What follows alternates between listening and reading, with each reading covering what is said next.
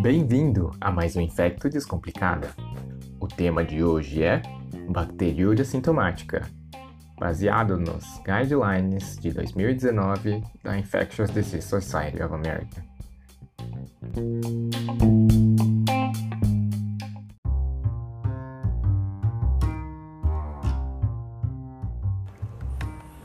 Nesta segunda parte da série Bacteriúria Sintomática, vamos falar de três grupos específicos: os idosos, principalmente aqueles que têm algum grau de comprometimento cognitivo ou funcional com déficit de mobilidade, as vítimas de trauma raquimedular ou com bexiga neurogênica e os usuários de sondas vesicais de curta ou longa duração ou aqueles recém-submetidos a procedimentos cirúrgicos com retirada do dispositivo.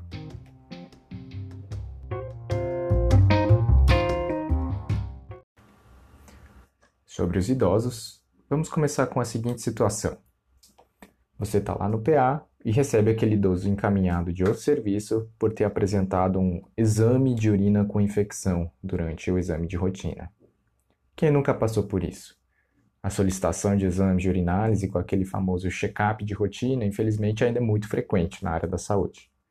E mesmo sem saber porquê, muita gente ainda pede esse exame de urina para pessoas que vão ao consultório sem sintomas ou para aqueles com comprometimento funcional, como demenciados ou acamados, além dos moradores de asilo instituições de longa permanência.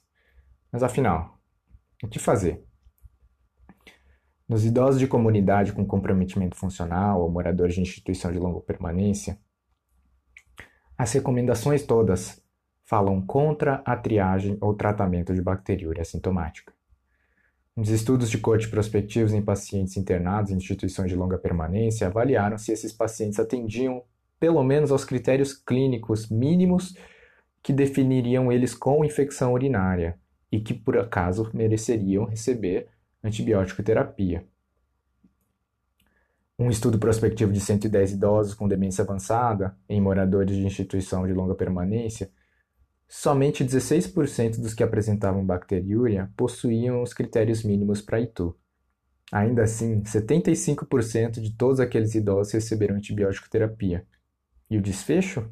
O uso de antibióticos não conferiu qualquer benefício em termos de mortalidade, mesmo quando a análise foi ajustada por classe funcional, temperatura ou alteração de estado mental. Nenhum estudo revelou benefícios adicionais e, pelo contrário, Efeitos adversos têm sido reportados pelo tratamento desnecessário em vários relatórios. Em outro estudo prospectivo, com 511 idosos institucionalizados, um aumento na frequência de episódios de bacteriúria foi associado a um aumento na frequência das vezes com que o idoso recebeu antibióticos e um aumento na taxa de isolamento de bacilos gram-negativos multiresistentes na urina. Ainda assim, não houve alteração ou qualquer benefício na taxa de mudança de estado mental, delírio ou na taxa de hospitalização por ITU. E para piorar, um estudo retrospectivo de pacientes com bacteriúria que receberam antibióticos, mas não possuíam critérios mínimos para ITU, apresentaram risco de até oito vezes maior de diarreia por Clostridium nos três meses após o tratamento.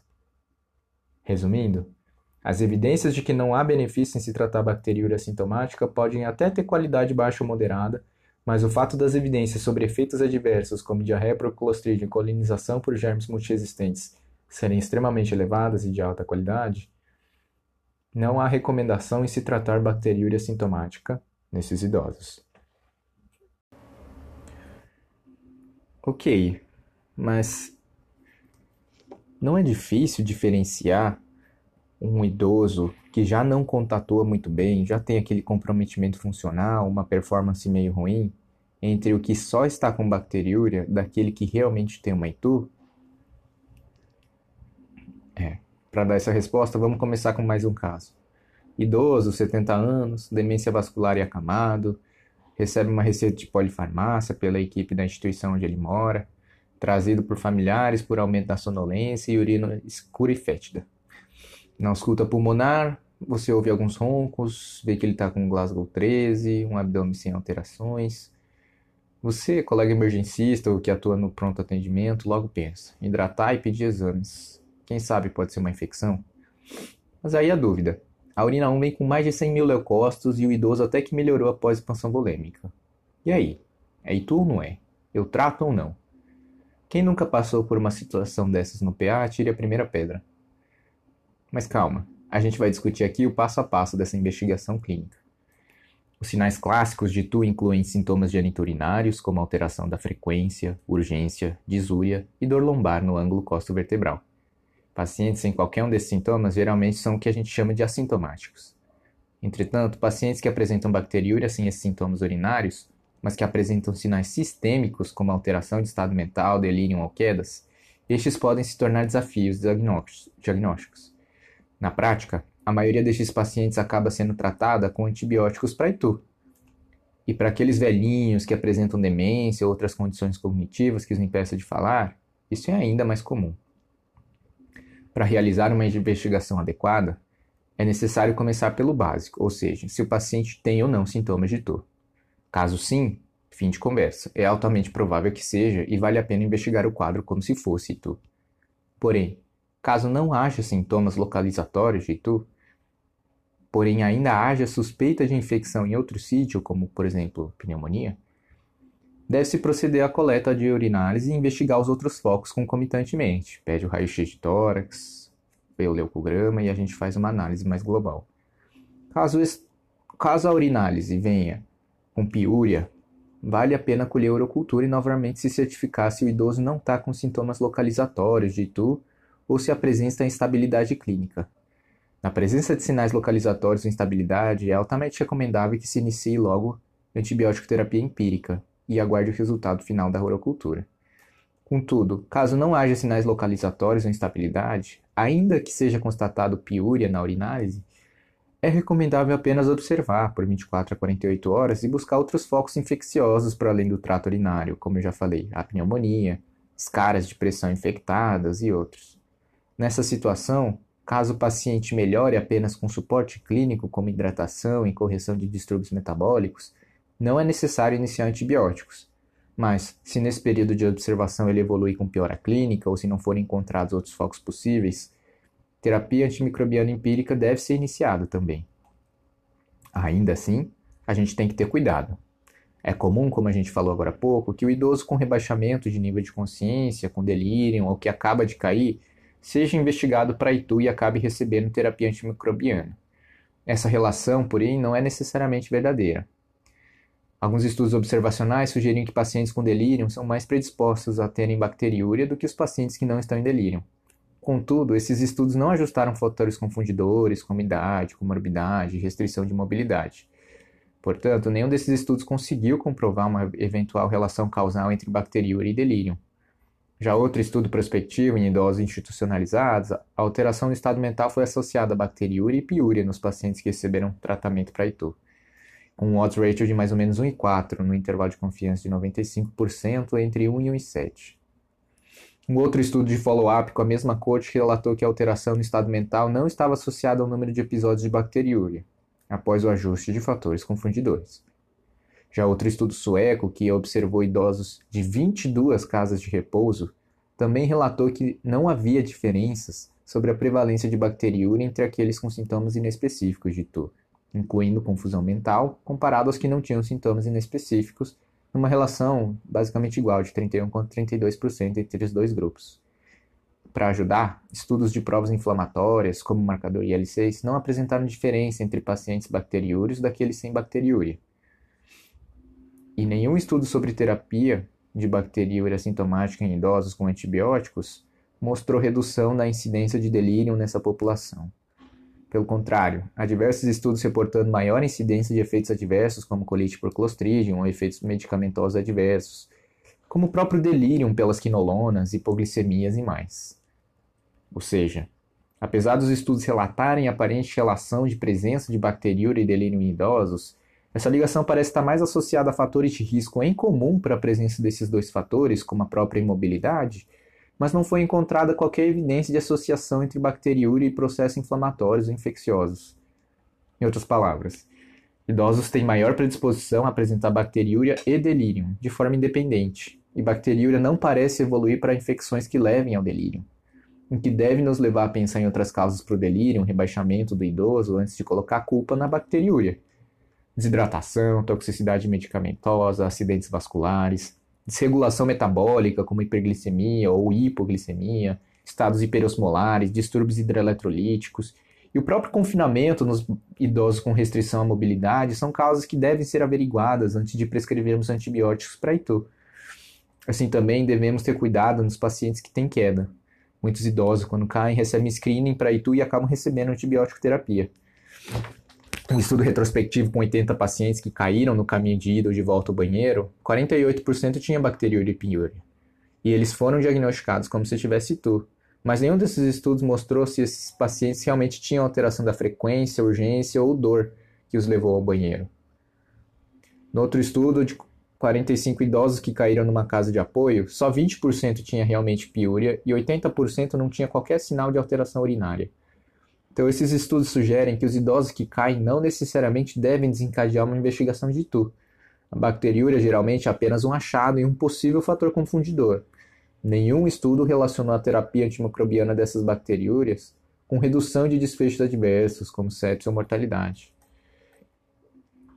Ainda assim, como eu já falei no começo, vale a pena lembrar que se o paciente tem bacteriúria e está com febre ou sinais sistêmicos potencialmente é, de uma infecção grave, como sepse, e sem uma fonte localizada, deve-se iniciar logo a terapia antimicrobiana empírica e buscar sempre outros focos constantemente antes de botar a culpa na bendita bacteriúria.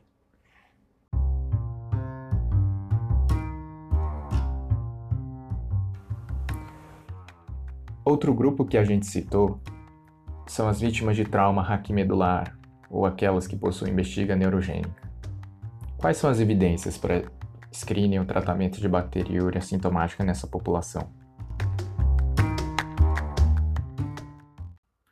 Tanto a Sociedade Europeia de Urologia como a Sociedade Americana de Infectologia contraindicam o screening e o tratamento de bacteriúria sintomática nestes. Os pacientes com trauma raquimedular possuem alta evidência de bacteriúria e incidência de TU. Os estudos em que pacientes com trauma raquimedular tiveram suas bacteriúrias sintomáticas tratadas mostraram apenas aumento na recolonização e geralmente por germes multiresistentes. Os estudos que ofereceram profilaxia ou terapia com antibiótico versus placebo para pacientes com uso de cateterização intermitente também não mostraram qualquer diferença entre taxas de itu sintomática. Pelo contrário, os estudos também sugerem que a presença de bacteriúria sintomática pode ser até protetora nesses pacientes e o tratamento da bacteriúria sintomática pode estar associado com maior risco de itu sintomático. Tem um outro estudo em que cientistas inocularam uma cepa de E. coli não patogênica no trato urinário desses pacientes com esvaziamento incompleto vesical após um trauma raquimedular. E não houve relato de qualquer efeito adverso ou infecção. Dois ensaios clínicos randomizados com pacientes com bexiga neurogênica reportaram que essa inoculação, além de inócua, provia proteção contra a itu sintomática. Mas então, como eu posso diferenciar uma bacteriúria sintomática de itu nos pacientes com bexiga neurogênica?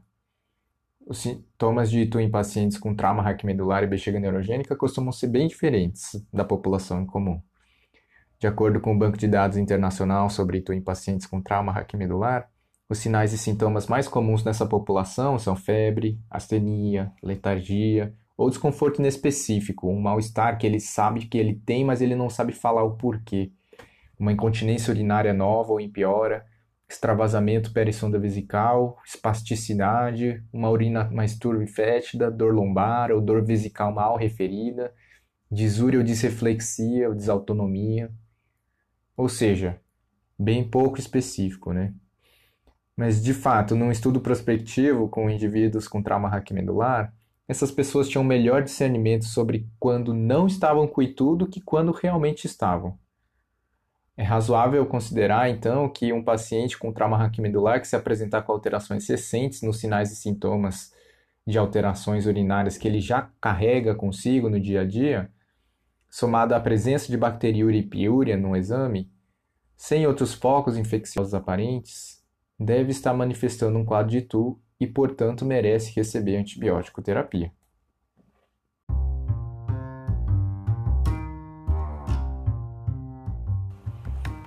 Tá, o um terceiro momento, então vamos falar dos pacientes que usam sonda vesical, seja de curta, de longa duração ou aqueles que já vão tirar depois de um procedimento cirúrgico.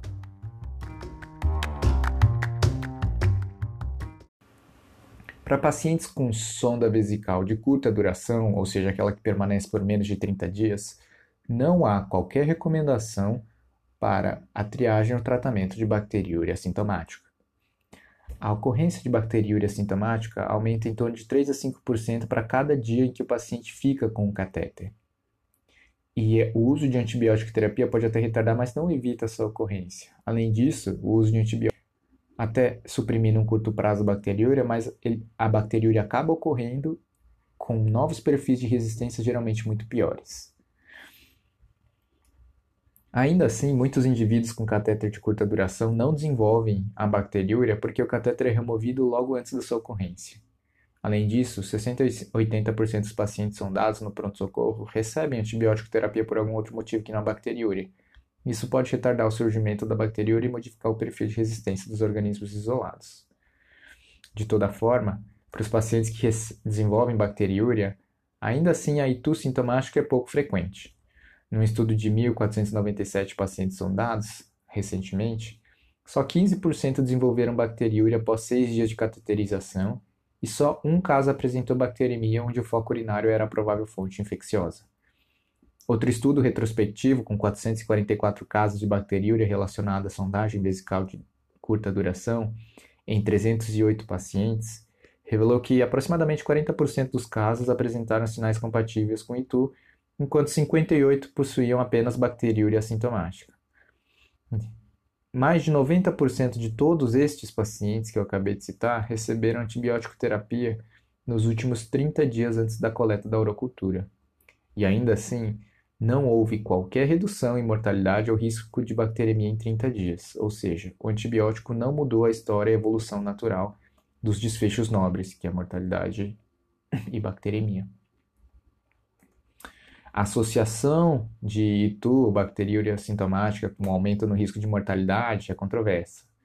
Os estudos que fazem essa afirmação de que há uma correlação entre maior mortalidade com a presença de bacteriúria raramente ajustam os fatores confundidores. Por exemplo, tem um estudo de caso controle de 3.281 pacientes de unidade de terapia intensiva na França, em que 9% apenas desses pacientes tinham bacteriúria assintomática ou sintomática dos pacientes que tinham bacteriúria assintomática, a mortalidade bruta foi de 43%, e os que tinham ba é, bacteriúria assintomática foi de 32%.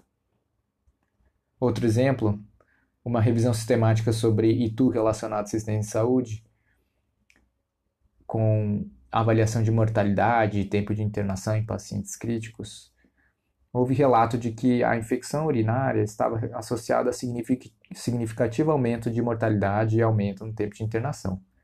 Mas depois de um ajuste dos fatores prognósticos, não havia nenhuma associação entre a mortalidade e ITU.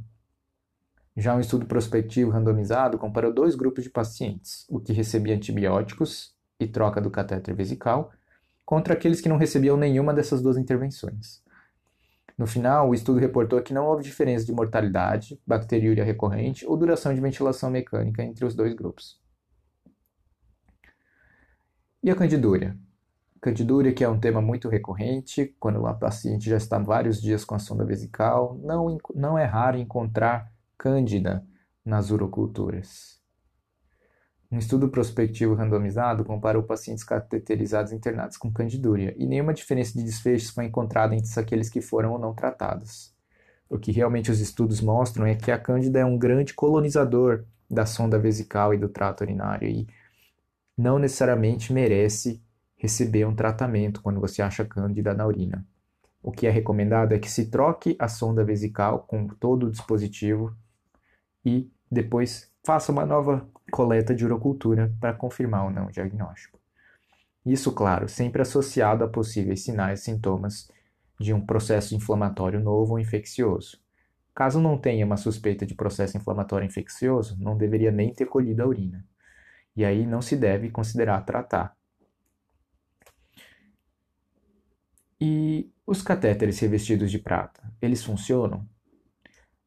Os estudos, teve um estudo prospectivo randomizado com 3.036 pacientes, comparando um grupo de pacientes que usavam catéter com prata e um grupo de catéteres comuns, durante mais de 48 horas. não houve qualquer diferença na taxa de infecção urinária entre os dois grupos, ou seja, não houve benefício em se usar esse catéter de prata, que geralmente é mais caro. Resumindo, em pacientes com catéter vesical de curta duração, não há evidências de que surgiram benefício no screening e tratamento para bacteriúria em pacientes assintomáticos ou com candidúria. E pacientes com catéteres revestidos de prata não apresentam qualquer melhora ou benefício em comparação aos que não usam.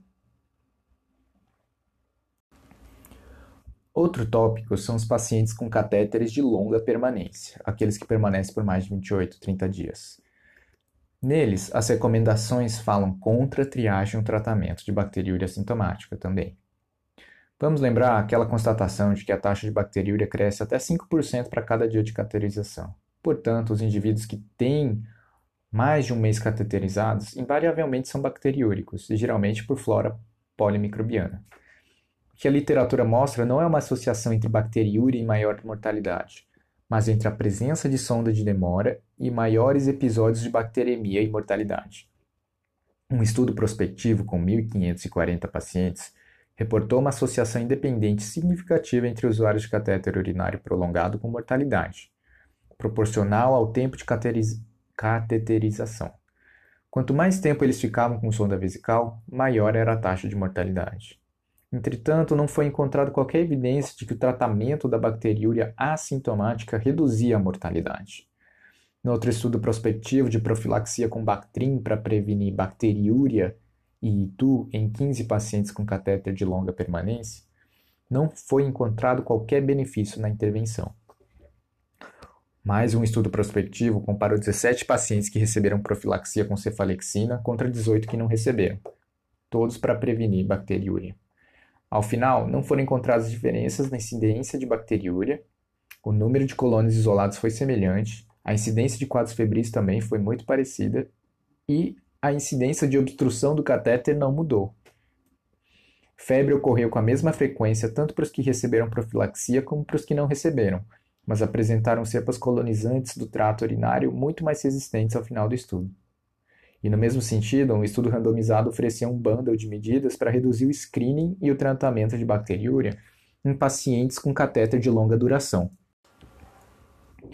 Seu resultado foi uma queda substancial na coleta de exames e tratamento, sem qualquer aumento na incidência de ITU. Portanto, em pacientes com catéter de longa permanência, não há evidência de que surgiram benefício no screening ou tratamento, ou até profilaxia de bacteriúria sintomática. Essas práticas podem levar apenas ao aumento de efeitos adversos, como toxicidade medicamentosa, colite por clostridium e outros efeitos relatados pelo abuso de antibióticos. E por fim, vamos falar sobre os pacientes que vão remover os catéteres vesicais. Nesses pacientes não há qualquer recomendação a favor ou contra a triagem e tratamento de bacteriúria sintomática. Há uma lacuna de conhecimento nesse aspecto. Por quê? As evidências sobre essa situação se resumem a um ensaio clínico randomizado de 1991, onde 17% de 42 mulheres randomizadas a não receber o tratamento para bacteriúria sintomática desenvolveram ITU dentro de um período de 14 dias, enquanto 36% dessas mesmas mulheres tiveram clearance espontâneo da bacteriúria no mesmo período. Portanto, esse estudo concluiu que as mulheres com bacteriúria persistente após remoção de catéter vesical poderiam estar sob maior risco de infecção urinária sintomática. Contudo, esse estudo não pode ser generalizado, considerando que as mulheres escolhidas para esse estudo tinham como critério de inclusão urocultura negativa no momento de inserção do catéter, a ausência de terapia antimicrobiana durante a permanência com a sonda e bacteriúria documentada no momento da remoção do catéter, persistindo nas 48 horas após a remoção do dispositivo. Ou seja, é uma situação que não contempla toda a realidade do dia a dia. Além disso, grande parte dessas mulheres foram sondadas para receber cirurgias ginecológicas, sendo que as recomendações mais recentes de uso limitado de sondas vesicais não permitiriam tal situação nos dias atuais. Assim também, a terapia antimicrobiana no momento da retirada do catéter de curta duração foi estudada numa meta-análise. Foram seis estudos incluindo, incluídos, mais aquele que a gente acabou de citar. Cinco desses recrutaram apenas pacientes cirúrgicos. Nesses estudos, foi iniciada antibiótico terapia logo após a remoção da sonda vesical, independentemente se havia ou não bacteriúria confirmada. E seis dos estudos eram ensaios clínicos randomizados. Ao fim da meta-análise, a terapia antimicrobiana na hora da remoção do catéter reduziu o risco de itu sintomática no período de follow-up de até seis semanas. Mas todos os estudos eram muito heterogêneos e, no geral, apresentavam grande risco de viés, de seleção e abandono do estudo antes da sua finalização. Portanto, a profilaxia com antibióticos administrada no momento de remoção do catéter pode até conferir benefício à prevenção de sintomas urinários para alguns pacientes. Mas a evidência para apoiar essa observação é em grande parte de estudos com pacientes exclusivamente cirúrgicos, que receberam antimicrobianos profiláticos no período de remoção do catéter de curta duração e geralmente sem triagem para determinar se eles realmente tinham bacteriúria sintomática. Então não fica claro se o benefício é ou não maior em pacientes com bacteriúria sintomática de tratar com antibiótico na hora de tirar a sonda vesical.